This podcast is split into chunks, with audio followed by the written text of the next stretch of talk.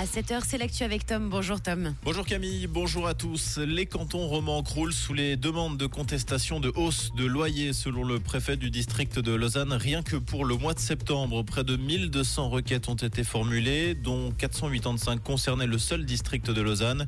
Selon la RTS, pour faire face à cette demande, l'État de Vaud a dû aller chercher un préfet à la retraite. Le canton de Genève enregistre des chiffres similaires. La SLOCA est également très sollicitée. Depuis le mois de juin, des réclamations sont passées de 20 à 100 par semaine. L'identification des victimes et les recherches d'informations se poursuivent après l'attentat terroriste de Bruxelles. L'un des deux hommes tués par balle lundi soir était âgé de 60 ans, était domicilié dans le canton de Berne avec sa famille. Il était venu dans la capitale belge pour supporter l'équipe suédoise de football qui défiait la Belgique. Le tireur, lui, était un ressortissant tunisien en situation irrégulière en Belgique et connu des services de police. En revanche, il ne figurait pas sur la liste des personnes radicalisées. Il a été mortellement blessé lors de son interpellation.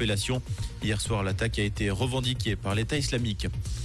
Le départ de Marc Atala fait des remous à Yverdon. Le directeur de la Maison d'ailleurs et le concepteur du festival Numérique Games a annoncé sa démission au 31 janvier prochain. Il pourrait emporter avec lui son équipe et un concept similaire à celui du festival Numérique Games. Ce dernier pourrait voir le jour sur le campus de l'Université de Lausanne. Yverdon parle de concurrence déloyale. La vice-syndic de la commune rappelle que 1,5 million de francs ont été investis dans la manifestation. Dans l'actualité également, au moins 200 personnes sont mortes hier après un raid mené par l'armée israélienne sur l'enceinte d'un hôpital de Gaza. Le bombardement a touché l'hôpital d'Ali Arab situé dans le centre-ville. Selon le ministre de la Santé du Hamas, des centaines de victimes se trouvent sous les décombres. Israël dément son implication et attribue ce raid à l'organisation palestinienne Djihad islamique. Face à ces tensions, la Jordanie a annulé le sommet organisé avec le président américain Joe Biden.